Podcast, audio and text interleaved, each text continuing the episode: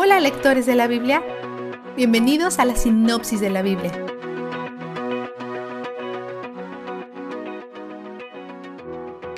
Hoy y mañana, Pablo está escribiendo cartas a los nuevos líderes de la iglesia que son relativamente jóvenes. Es útil observar qué información comparte con ambos líderes y qué es específico para un solo líder. Eso nos ayuda a discernir qué instrucciones y consejos son universales para todas las iglesias. Timoteo es un líder en la iglesia en Éfeso, la cual Pablo plantó. Los efesios están tan inmersos en su cultura de adoración pagana que Timoteo tiene una gran lucha entre sus manos en cuanto a la buena doctrina y práctica ordenada. Son orgullosos y se niegan a aprender, y para empeorar las cosas, quieren ser maestros y líderes. Pero todavía hay esperanza para estos pecadores. Después de todo, Dios salvó a Pablo. Su historia es un lienzo en el que brillan la misericordia y la paciencia de Dios. Y esa es su esperanza para los dos hombres que le entrega Satanás aquí.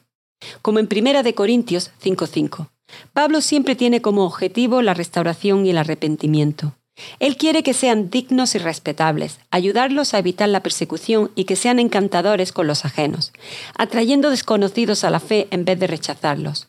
Sus hombres son orgullosos y propensos a pelear. Sus mujeres son llamativas, arrogantes y escandalosas, por lo que les dice que se corrijan.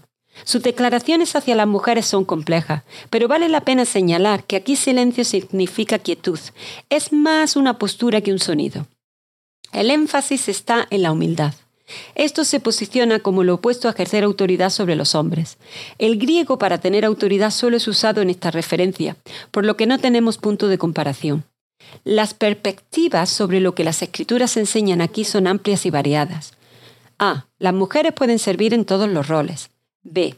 Las mujeres pueden servir en la mayoría de los roles siempre que sirvan bajo una autoridad masculina. C. Está bien que las mujeres enseñen acerca de Dios, siempre y cuando sea fuera de la iglesia. D. Pueden enseñar en la iglesia, pero no los domingos, etc. Incluso entre las personas llenas del Espíritu es difícil llegar a un acuerdo general sobre lo que las escrituras quieren decir aquí y si aplica universalmente o no. La interpretación principal de 2.15 es que Cristo nació de una mujer y así es como la salvación vino al mundo. Pero los estudiosos coinciden en que Pablo no está diciendo que a las mujeres se les conceda vida eterna por tener bebés.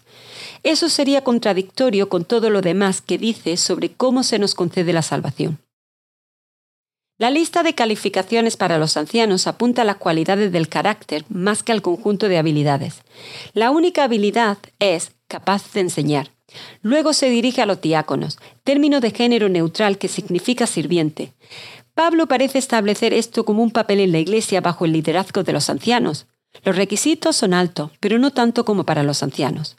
Los efesios están acostumbrados a adorar a múltiples dioses, por lo que les es normal agregar algo más a su adoración a Jesús.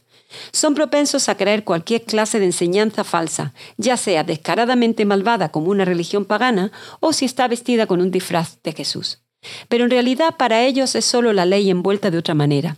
Algunos falsos maestros les están ordenando que eviten toda una lista de cosas, pero Pablo dice que si ellos tienen algo por lo cual pueden alabar a Dios legítimamente, son libres de hacerlo. Esto no es un llamado a vivir en abandono, debemos entrenarnos intencionalmente para vivir con devoción. Cuando Pablo dice que Dios es el Salvador de todas las personas, 4.10, esto no significa que todos estén salvados. Si fuera así, ¿Por qué Pablo arriesga su vida para compartir el Evangelio? La mayoría de los estudiosos creen que este versículo dice, Dios salvará a personas de todos los grupos y más específicamente, la gente que salvará son aquellas que creen en Él. Pablo continúa ayudando a Timoteo a caminar con humildad, mientras crea orden en la iglesia, estableciendo límites y procesos. Él dice que el dinero es una bendición que debe usarse para honrar a Dios quien quiere que nos deleitemos en las cosas que nos da. El dinero no es el problema, sino el amor al dinero. Pablo no condena sus riquezas ni les ordena a deshacerse de ellas. En cambio dice, sujétenlas sin apretarlas y mírenlas correctamente. No son lo suficientemente resistentes como para que pongan ahí sus esperanzas. Este es mi vistazo de Dios. Es cierto que con la verdadera religión se obtienen grandes ganancias, porque nada trajimos a este mundo y nada podemos llevarnos. 6, 6 al 7. Ser piadoso y estar satisfecho es la mejor combinación imaginable. Esto también sirve para recordarnos que nuestra obediencia a Dios no es un boleto de reclamo para nuestros deseos. ¿Es suficiente la piedad para tu contentamiento? ¿Conocer a Cristo es suficiente para tu gozo? Las escrituras dicen que es verdad, así que procuremos que nuestros corazones hagan eco de esto. Él es donde el júbilo está.